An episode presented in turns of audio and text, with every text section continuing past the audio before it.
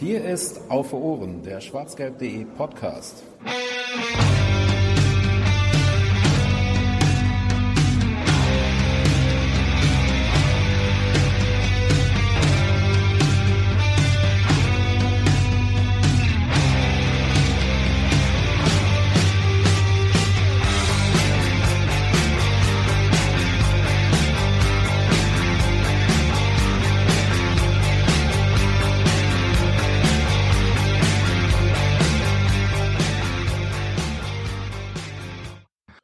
Viel ist passiert bei Borussia Dortmund in dieser aktuellen Transferperiode und genau deshalb melden wir uns unplanmäßig, ja, so ein bisschen planmäßig war es schon, ähm, um diese Transferperiode auf den Punkt zu bringen. Herzlich willkommen bei Auf den Punkt, dem Sonderkurzformat von Auf Ohren, dem schwarzgelb.de Podcast. Ähm, Ausgabennummer weiß ich gerade gar nicht. Ist mir aber auch egal, denn wir haben heute, danke, viel zu besprechen. Unter anderem die Nummer 5, aber dazu kommen wir später. Ähm, ja, wir reden über die Transfers beim BVB, die in den letzten Stunden teilweise sogar erst vollzogen wurden. Und ähm, ja, dabei unterstützen mich wie immer Volker. Hallo Volker. Mahlzeit. Und natürlich Fanny. Hallo Fanny. Hallo. Jens. Ja. Gut, also, wir haben viel zu besprechen und äh, wollen euch eigentlich gar nicht lange aufhalten, denn wir machen auf den Punkt ja immer schön mit Stoppuhr und 30 Minuten. Vorher aber nochmal kurz der Hinweis. Ähm, wenn euch gefällt, was ihr hört, dann schickt uns bitte E-Mails, in denen ihr uns das mitteilt oder schreibt uns bei Twitter oder ähm, macht, was ihr wollt. Aber gerne könnt ihr uns auch bei iTunes abonnieren und vor allen Dingen da gute Bewertungen dalassen und uns all euren Freunden ans Herz legen, die den BVB cool finden. Ähm, denn ich äh, glaube, wir äußern ab und zu ein paar ganz gute Gedanken, über die man vielleicht auch mit seinen Freunden diskutieren könnte. Und deshalb sorgt doch dafür, dass sie auch von unseren Gedanken erfahren. Hast du sehr schön gesagt. Danke. Selten, selten ist das der Fall, aber ja. Du hast gerade außerplanmäßig gesagt. Vielleicht kann man mal äh, kurz für alle sagen, dass wir seit zwei oder drei Wochen jede Woche am Anfang der Woche gesagt haben, so Jungs, wenn jetzt diese Woche hier das Ohrtheater vorbei ist, dann machen wir auf den Punkt. Und dann haben wir das eine Woche später nochmal gesagt und eine Woche später nochmal. Und ja. Zwischendurch dachten wir, wir müssten es gar nicht mehr machen, weil es Ja. so aussah, als würde das nicht passieren. Ach ja, herrlich. Ja, und jetzt sind wir aber da, weil wir, wir wollten halt nicht über diese ganzen ungelegten Eier reden, sondern wir wollten es mit reinnehmen. Äh, wir können schon mal verraten, dass es nächste Woche nochmal eine reguläre Ausgabe geht. Da wird es dann wahrscheinlich ein bisschen weniger um Aubameyang und Co. gehen und um die Transfers, sondern vielmehr um das Sportliche vielleicht. Äh, oder auch um das Montagsspiel, was dann ja auf uns wartet. Es gibt also genug Themen, deswegen lassen wir die Transfers mal in dieser Aufgabe, äh, Ausgabe mit 30 Minuten Beschränkung. Meine Stoppuhr steht bereit und äh, deswegen würde ich sie auch äh, jetzt sofort starten. Und wenn sie dann eben nachher ertönt, bemühen wir uns sofort zum Schluss zu kommen, damit die Ausgabe eben auf einen Punkt bleibt. Los geht's. Und wir fangen, also wir reden natürlich auch noch über die Abgänge von Borussia Dortmund und die anderen Wechsel, die es gab, aber eben ähm, vor allem Dingen über Pierre-Emerick Aubameyang. Und da müssen wir wahrscheinlich als erstes über das Verhalten von ihm reden. Ähm, jetzt bin ich mir absolut sicher, dass es da jetzt keine großen Unterschiede in unseren Meinungen dazu gibt, äh, dass das Verhalten, was Pierre-Emerick Aubameyang an den Tag, gele Tag gelegt hat, einfach gar nicht geht. Ähm, deswegen versuche ich es mal von einer anderen Frage her aufzudröseln, Volker. Wir wussten, dass Pierre-Emerick Aubameyang ein exzentrischer Vogel ist. Er hat heute auf seinem Instagram-Abschiedspost, der der Lächerlichkeit kaum noch mehr zu bieten hat, äh, hat er das ja auch geschrieben, dass er ein verrückter Vogel ist, sinngemäß. Ähm, aber er hat sich fußballerisch eigentlich immer relativ zusammengerissen, bis auf so seine zwei, drei Verfehlungen. Hättest du damit gerechnet, dass er noch mal so ein Theater abzieht, wie er es jetzt in den letzten Wochen getan hat? Also sagen wir mal so, er hat sich ja in den ersten Jahren bei uns äh, im Prinzip nicht viel zu Schulden kommen lassen. Angefangen hat der Spaß ja einiges in den, weiß ich nicht, letztes, letzte Saison war er, glaube ich, unter Tuchel mal einmal suspendiert, weil Ja. er nach Mailand geflogen ist oder so eine Geschichten. Da hat das dann so ein bisschen angefangen und so richtig Vollgas gibt er ja eigentlich auch erst, ja, seit dem, seit der, der, seit Oktober, seitdem auch die sportliche Krise beim BVB eingesetzt hat. Ähm, ja, dass es so weit eskaliert, hätte ich jetzt ehrlich gesagt nicht gedacht, aber dass er so vom Typ einer ist, der vielleicht den gleichen Weg geht wie sein Kumpel Dembele, äh, hielt ich dann nach der Dembele-Nummer nicht für ganz so ausgeschlossen. Jens, äh, hattest du das erwartet? Jein. Also, ähm, wie, wie Volker sagt, das ging unter Tuchel los und bis dahin war er eigentlich ein exzentrischer Vogel, aber halt, äh, ja, also da war das Schlimmste, dass er seinen Friseurbesuch in Mailand gemacht hat und dafür halt nicht nach Scharnhorst gefahren ist, was ja letzten Endes jedem selbst überlassen sein soll und wo ich dann auch bei meinem, bei meinem Arbeitgeber ziemlich pikiert wäre, wenn der sich über mein Privatleben aufregt. Also war das alles im, im Rahmen.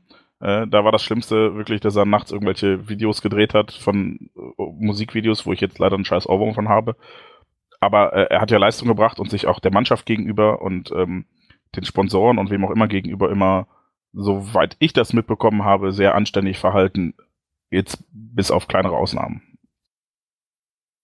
Inwieweit ist denn oder muss man denn dem BVB so langsam mal einen Vorwurf machen, dass er Spieler verpflichtet, die so ticken? Denn es ist ja jetzt nun mal schon eine seltsame, kuriose Häufung der Zwischenfälle. Wir hatten das Theater bei Mikitarian, wir hatten das Theater jetzt bei Dembele, wir hatten das Theater bei Aubameyang. Lewandowski würde ich vielleicht sogar noch ein bisschen ausklammern, weil der Spieler da weniger Theater mhm. gemacht hat. Du würdest ihn mit reinnehmen, okay? Ja. Ähm, aber es ist ja auch im Prinzip gar nicht so wichtig, ob er da jetzt mit dabei ist. Ähm, das heißt, äh, und, und bei vielen von diesen Spielern gab es das in der Vergangenheit auch schon mal.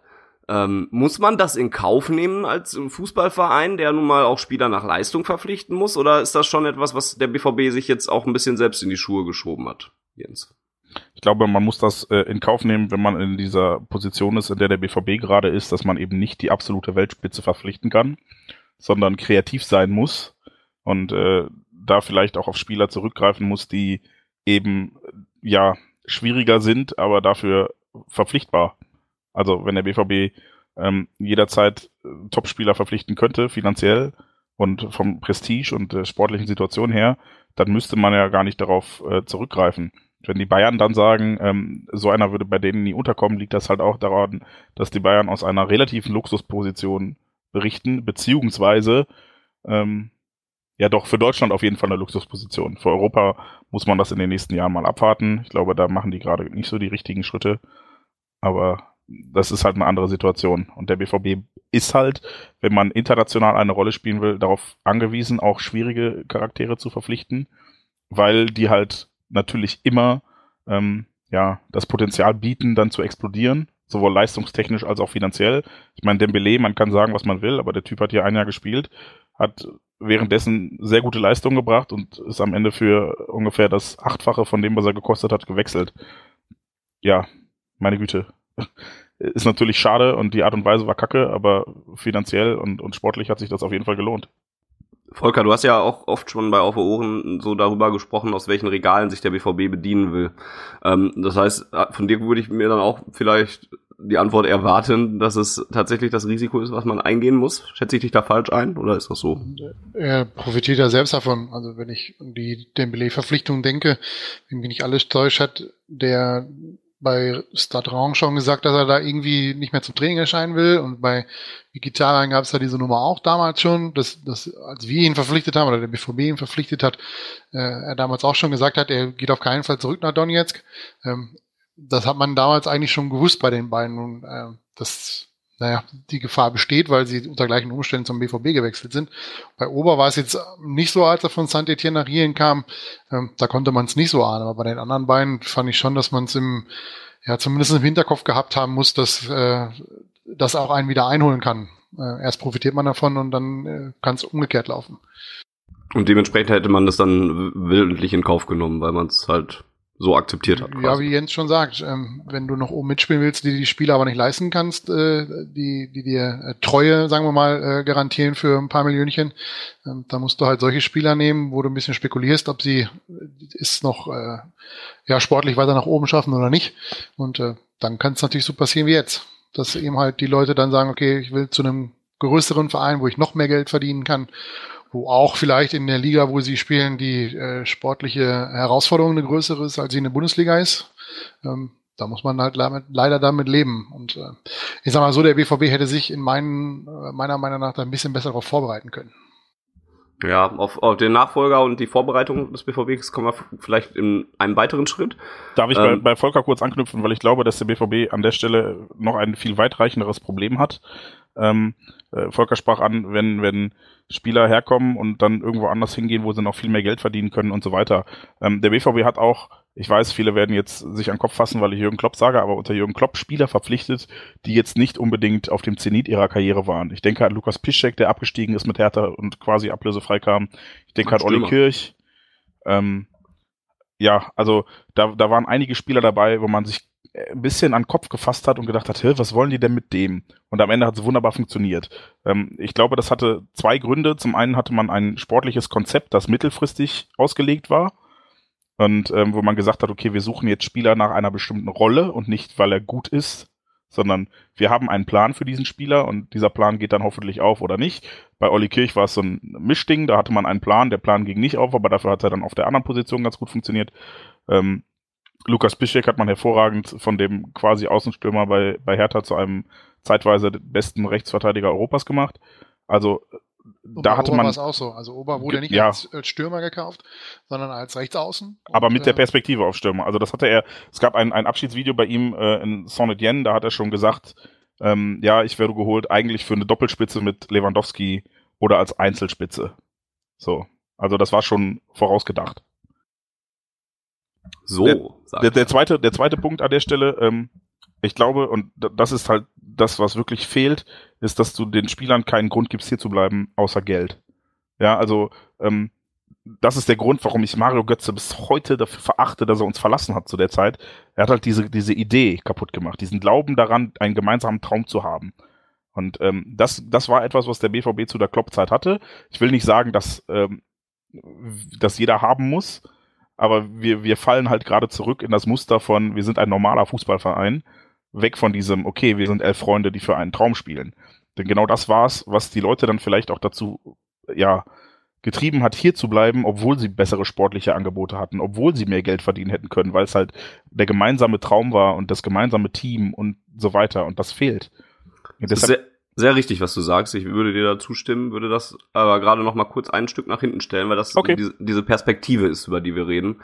Ähm, stattdessen würde ich einmal gerne noch zu Protokoll geben, auch wenn das so eine typische lächerliche Aussage ist, oder was heißt lächerliche? Ist ja richtig, aber so eine typische jämmerliche Aussage, jammernde Aussage, dass diese Transfers einem auch einfach wieder vor Auge führen, was, was der Fußball für ein Scheißgeschäft ist. Ne? Also äh, die ganzen letzten Wochen rund um den BVB haben eigentlich da viel zu beigetragen, dass man gedacht hat, ey, Fußball, war früher schon mal geiler. Und ich weiß, dass man das auch pauschal alles ein bisschen schwierig sagen kann oder so, aber man hat schon so ein bisschen Welt, Weltfußballschmerz vielleicht. Ist das ein, eine, ein passender Begriff dafür, wenn man so sieht, was da so passiert und, vielleicht und auch Fußballweltschmerz.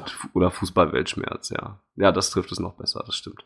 Ähm, worauf ich eigentlich hinaus wollte, ist, weil wir gerade schon über die Rolle des BVB sprechen und die Perspektive, ähm, nochmal kurz zurückzugehen und die Gegenwart oder die vergangenen Wochen aus Sicht des BVB zu bewerten, denn der hat ja nun mal auch eine Rolle gespielt, hat nun mal sehr lange und äh, auch gewartet, hatte auch seinen Anteil daran, dass der Wechsel erst heute jetzt auf äh, übers Papier gegangen ist. Natürlich auch begründet, weil man nun mal auch das Maximale aus dem Angebot herausholen wollte und auf der anderen Seite auch jemanden als Ersatz präsentieren muss, wenn äh, Aubameyang geht. Wie würdet ihr denn die Rolle des BVB in den letzten Wochen ähm, beschreiben? Wie gut hat er das hat der Verein das gemacht? Ähm, wie gut ist er mit dieser ganzen Situation umgegangen? Auch weil er auch mit äh, dabei äh, rumge dabei rumgespielt, dabei mitgeschwungen ist, dass die Mannschaft selbst, die ja schon ein paar Bundesligaspiele in der Zwischenzeit machen musste, ja auch von diesem Theater mitgekriegt hat und auch wenn die das natürlich jetzt vielleicht auch äh, gerne als als Ausrede oder als Punkt benutzen in Interviews, ähm, aber ich kann mir schon vorstellen, dass das nicht spurlos an einer Mannschaft vorbeigeht. Weiß nicht, wer anfangen will. Jens, fang mal an. Ähm, ja, ich finde das schwierig zu beurteilen. Ich glaube, auf der Abgabenseite war man ähm, aus diversen Gründen dazu gezwungen, das zu machen. Und ich glaube, man hätte das auch schon vor einem halben Jahr gemacht, wenn das Angebot gestimmt hätte. Ich glaube, man hat damals Aubameyang schon gesagt, pass auf, du bist gerade Torschützenkönig geworden, wenn du jetzt mit jemandem um die Ecke kommst, der 80 Millionen bietet.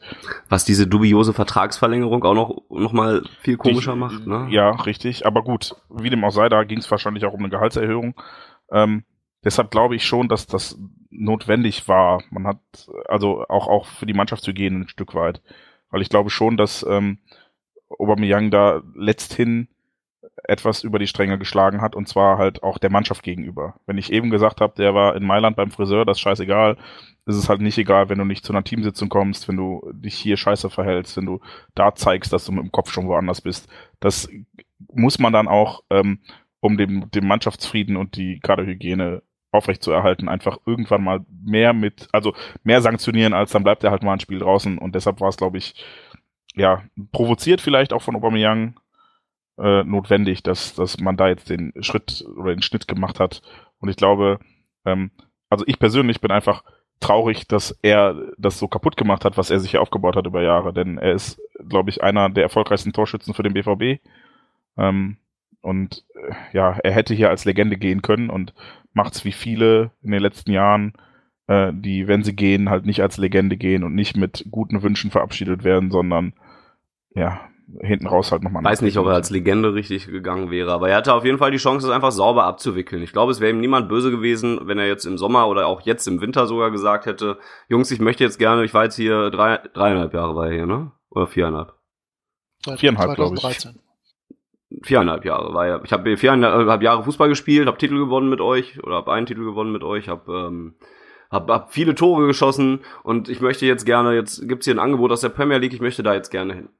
Vollkommen okay, so wie es Lewandowski damals auch gemacht hat und da war nun mal der Berater scheiße oder so, aber auf Robert Lewandowski war, war man glaube ich gar nicht so sehr sauer und eine Legende sehe ich bei Ober nicht. Es wäre ein Spieler gewesen, an den man sich gerne zurückerinnert hätte, vielleicht noch so als Paradiesvogel. Man hätte ja, Le Le Legende im Sinne von auch sportlich einfach ganz weit oben, ne? Ja, ja, okay.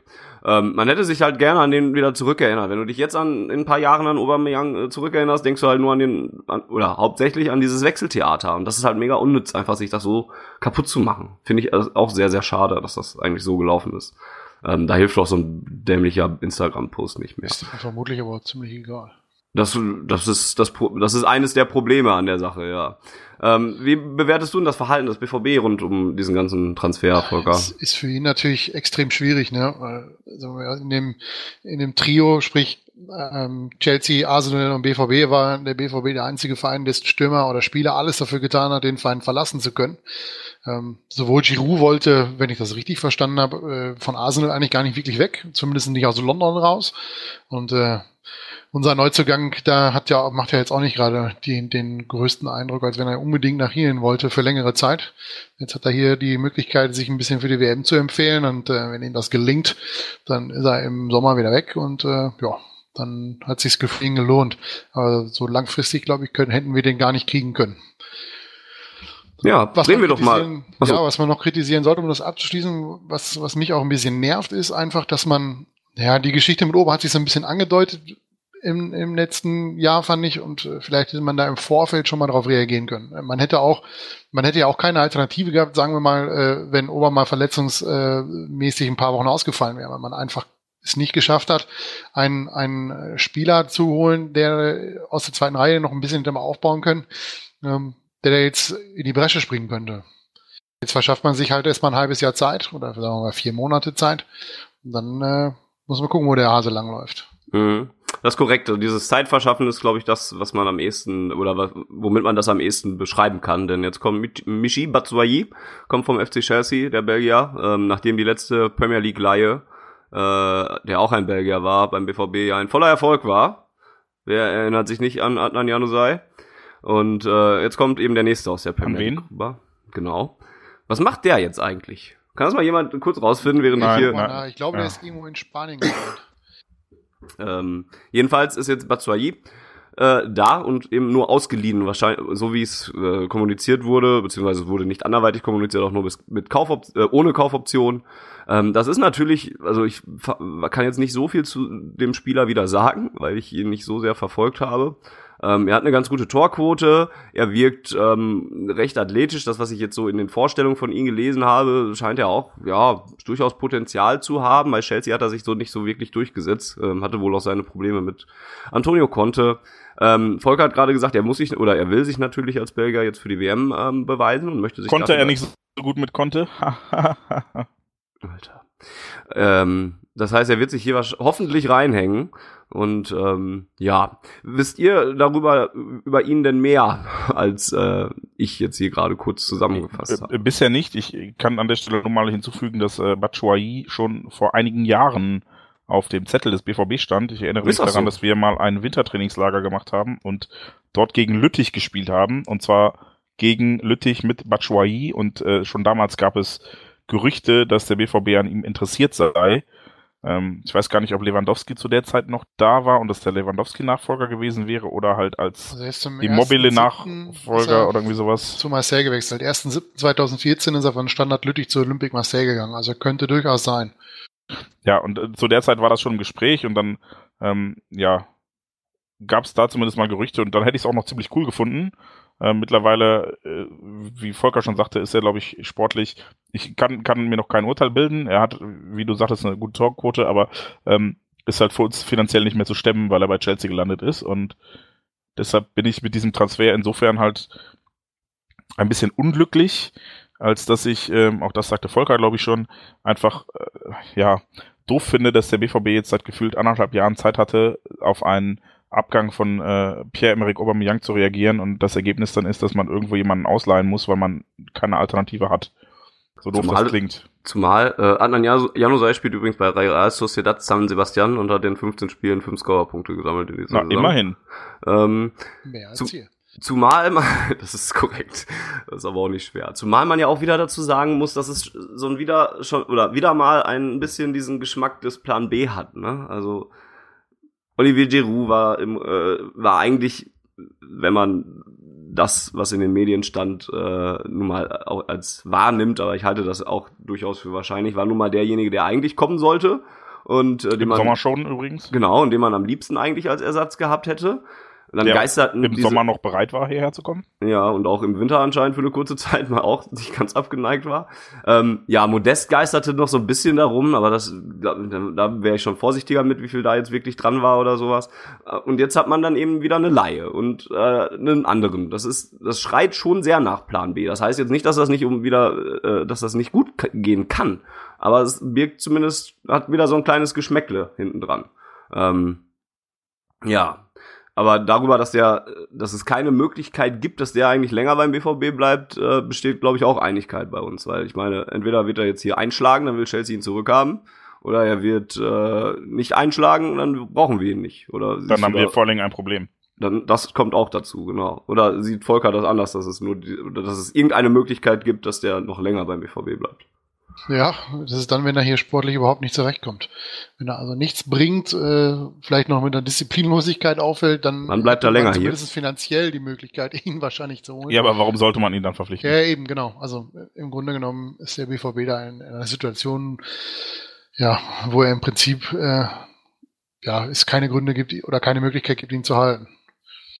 Was ja auch schon so unglücklich ist eigentlich, ne, wenn man so eine Laie hat oder sowas. Meistens hängt da ja zumindest so die Möglichkeit dran. Dann habe ich heute gelesen, dass es wohl, äh, selbst wenn es ne, ein Kauf gewesen wäre, dann auch nur mit Rückkaufoption für Chelsea und dann ist es ja im Prinzip ja wieder die, eine ähnliche Richtung, in die es gegangen wäre. Ähm, nur, dass man ihn dann auf jeden Fall hätte behalten müssen, selbst wenn er nicht einschlägt. Deswegen ist die Laie im Vergleich dazu vielleicht sogar die bessere Wahl.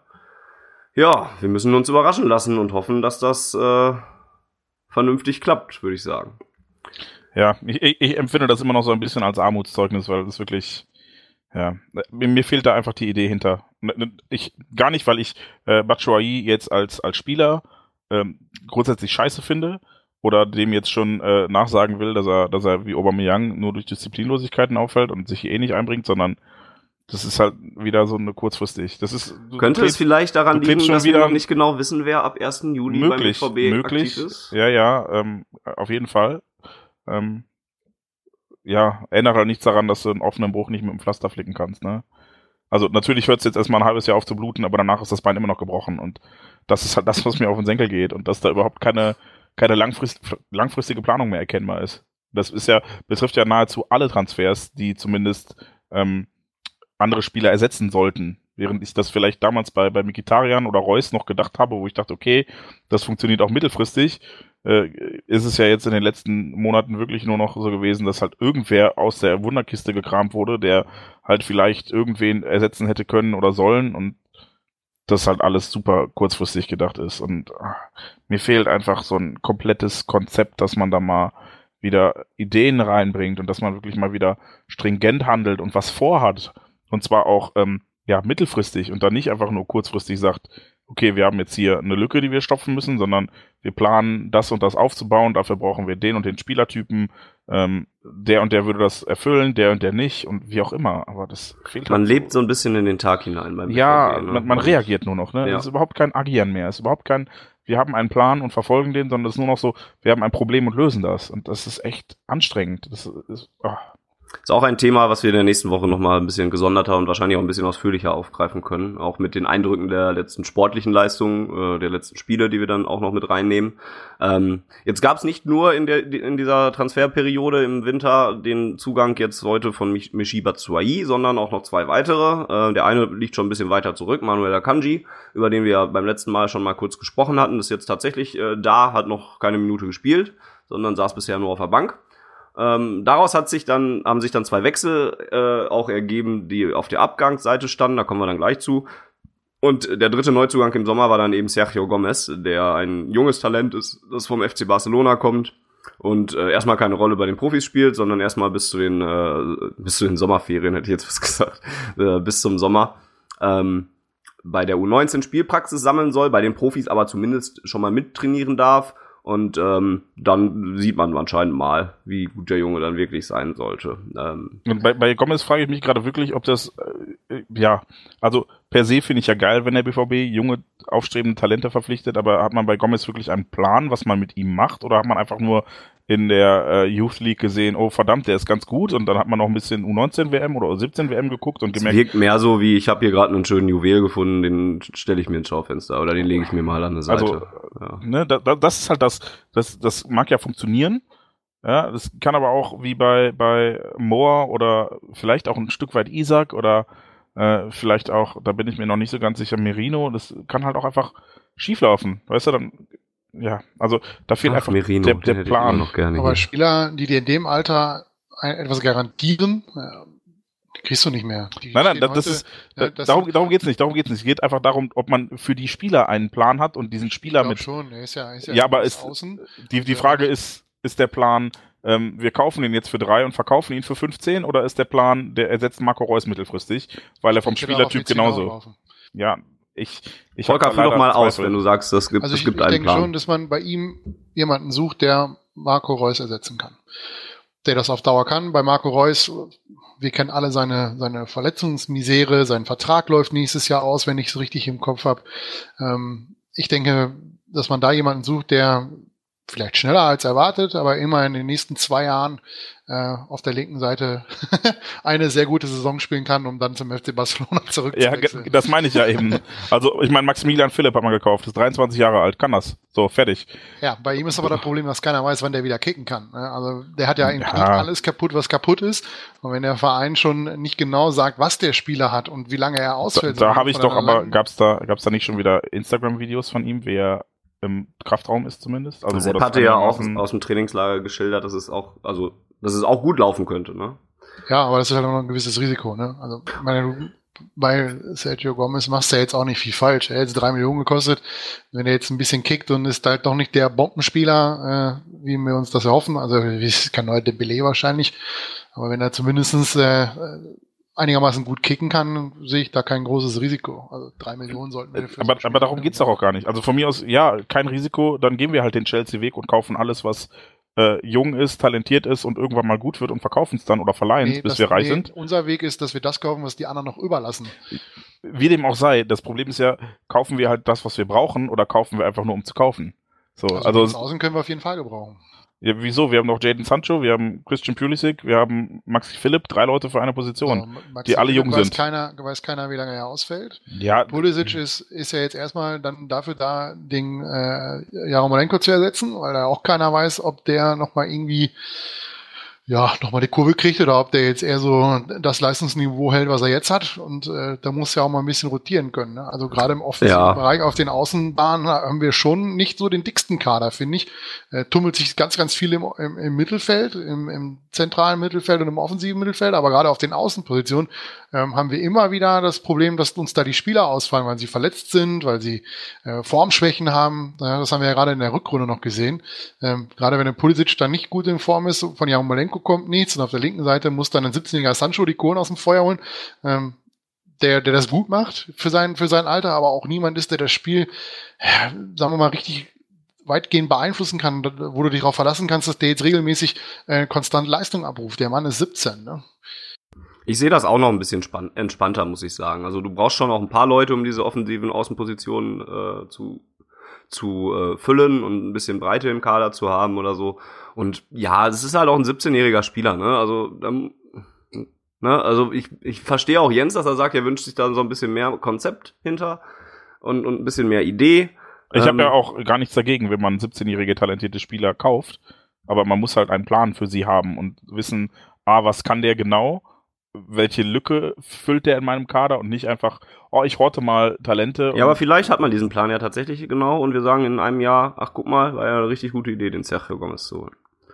Ich hoffe es. Wir wollen es alle. leise Zweifel daran. Ja. Auf der Abgangsseite stehen äh, dann eben einmal, weil Manuel Akanji gekommen ist, äh, ein weiterer Innenverteidiger und Borussia Dortmund dann äh, damit sechs, sieben oder sowas hatte. Auf jeden Fall zu viele. Deswegen stehen auf der Abgangsseite zwei sehr schmerzhafte Transfers. Äh, vielleicht nicht unbedingt sportlich, aber menschlich und identifikatorisch sogar. Nevin Subotic und äh, Mark Batra haben den Verein verlassen. Nevin Subotic nach 09 Jahren, Mark Batra nach nur anderthalb Jahren, aber mit seiner ganz besonderen Hintergrundgeschichte, sage ich mal, und ähm, mit viel Sympathie auf jeden Fall auf seiner Seite, weil er irgendwie von der Ausstrahlung her ein ganz besonderer Kerl war. Wir sind da alle, glaube ich, tief traurig drüber, dass die alle, dass die beide nicht mehr da sind. Können es aber sportlich schon verstehen, oder Volker? Oder ja, beziehungsweise bei Batra ist es nicht nur sportlich. Ja, bei Batra, denke ich, wissen wir alle, äh, was da mit reinspielt in die ganze Thematik, ähm, warum er zurück nach Spanien möchte. Ähm, bei Neven Subotic muss man halt auch leider äh, attestieren, dass es sportlich einfach, auch, wenn der Vergleich zu Toprak jetzt ein bisschen schwerfällt, aber ähm, ja, er ist halt auch nicht besser als Toprak oder Sokrates, sodass man jetzt sagen müsste, da, da geben wir einen ab, der sportlich über jeden Zweifel erhaben ist. Ähm, von daher kann ich, kann ich damit äh, ganz gut leben. Jens, du darfst auch nochmal traurig sein. Ach, ich bin schon die ganze Zeit traurig, von daher. Fußball-Weltschmerz. Ja, ja, wirklich. Also, ich, ja, was soll ich sagen? Ähm, Topak hat in den letzten Spielen gezeigt, dass er, dass er dann doch mehr drauf hat, als äh, er unter, unter Bosch zu zeigen in der Lage war. In der Tat, ja. Und ähm, Nevin, ich glaube, dieser Kreuzbandriss hat er damals echt alles kaputt gemacht. Und ich glaube, seitdem ist er wirklich auch nie wieder an das Leistungsniveau gekommen, was er vorher hatte. Hatte auch vorher sicher schon Schwächen. Ähm, aber das Herz ist definitiv nicht seine Schwäche und ich glaube, das ist etwas, was halt einfach wehtut, weil ähm, solche Spieler beim BVB eh immer weniger werden äh, zuletzt und ähm, dann tut's halt besonders weh, wenn er geht. Aber wir haben, glaube ich, bei ihm alle damit gerechnet. Und ich glaube, er ist mittlerweile auch, während er bei Tuchel vielleicht nicht, sich noch so ein bisschen vor den Kopf gestoßen fühlte. Und ähm, ja, da so ein bisschen dachte, das sei halt eher persönliche Animosität als äh, sportliche Entscheidung, ist er, glaube ich, mittlerweile an dem Punkt, dass er das eingesehen hat oder zumindest, ja, akzeptiert hat, dass er und der BVB, dass das halt einfach erstmal nichts mehr wird. Und dass er dann äh, sich anders umsehen sollte. Darf ich noch über Marc Batra heulen oder äh, muss ich Ja, dann bring es, bring es noch zu Ende und heule auch über Marc Batra. Ja, bei Marc Batra ist, glaube ich, ähm, genau dieses Vakuum, was ich gerade ansprach, an, an Spielern mit Herz und Charakter, die man hier, mit denen man sich identifiziert. Das ist halt etwas, was ein Spieler, der noch gar nicht so lange hier war, ähm, uns allen so hat ans Herz wachsen lassen, neben natürlich dem Anschlag auf sein Leben. Ähm, ich glaube aber, dass es für ihn persönlich auch einfach gut, wichtig und notwendig war, jetzt zu wechseln. Ähm, weil, ja, also er, er hatte eine, eine gute Spiele und hat aber auch immer noch sehr große Fehler gemacht und ich glaube, für sein persönliches Glück als Fußballspieler und als Mensch war es wichtig, hier rauszukommen. Auch wenn er das jetzt äh, vermutlich nicht öffentlich zugeben wollen würde. Aber äh, ja, ich glaube, das hat ihn alles mehr Bei der ganzen Chose bin ich auch übrigens wieder dabei bei Fußball-Weltschmerz und das Geschäft Ja, ist ja. fürchterlich. Aber lass uns da doch dann äh, nächste Woche nochmal drüber reden. Vielleicht nochmal, genau. Denn die 30 Minuten sind vorbei. Auf den Punkt nähert sich dem Ende, denn es ist ja ein kurzes Format. Trotzdem finde ich, dass wir es gut geschafft haben, eigentlich so die wichtigsten Sachen über die Transferperiode im Winter unter einen Hut zu bringen. Ähm, wie gesagt, gibt es uns in der nächsten Woche aller Voraussicht nach schon wieder mit einer regulären Ausgabe, die dann vermutlich dann auch ein bisschen länger werden könnte oder zumindest in den normalen Regionen von Auf Ohren Also ähm, viereinhalb bis fünf Stunden. sich einpendeln könnte, so lang hoffentlich nicht. Ähm, wo wir über die ersten Spiele reden. Sicherlich auch über das nächste Spiel, was am Freitag ja schon wieder stattfindet. Für euch wahrscheinlich morgen, wenn ihr es direkt nach Release hört. Äh, das Spiel beim ersten FC Köln, wo ihr alle in, die, in den Genuss der äh, Eurosport-Übertragung bekommt, weil es das frei im Free TV zu sehen gibt. Ich nicht. Ich sitze in Schottland in der Kneipe. Ja, selbst schuld. Ähm, ja, und dementsprechend sage ich gar, gar nicht mehr so viel mehr. Jens hat gesagt, wie, was ihr tun könnt, um uns zu unterstützen. Denn dementsprechend bedanke ich mich bei Jens und bei Volker und äh, sage schon mal Tschüss und bis nächste Woche. Ciao mit V. Und ähm, neben, neben iTunes und Co. könnt ihr uns dreien natürlich auch auf Twitter folgen. Funny ist at really funny, allerdings nicht wie witzig, sondern wie fun, fun also wie, ach egal. Äh, Vol- V-A-N-N-I. Genau, Volker ist VM-83 und ich bin die Baumwollhose. In diesem Sinne wünsche ich uns ein gutes Spiel äh, in Köln, hoffentlich nicht zu viel Freundschaftsrumgeficke und ähm, ja, möge Michi Batshuayi ein erfolgreiches Halbjahr bei Borussia Dortmund haben. Tschüss, Pierre-Emerick Aubameyang. Mach's gut, Marc Bartra und du wirst uns fehlen, Nevin Subotic. Heya BVB. Die Zuhörerzahl, wie immer präsentiert von schwarzgelb.de, dem Fanzine über Borussia Dortmund. Auf Ohren bedankt sich bei 19.009 Zuhörern ausverkauft.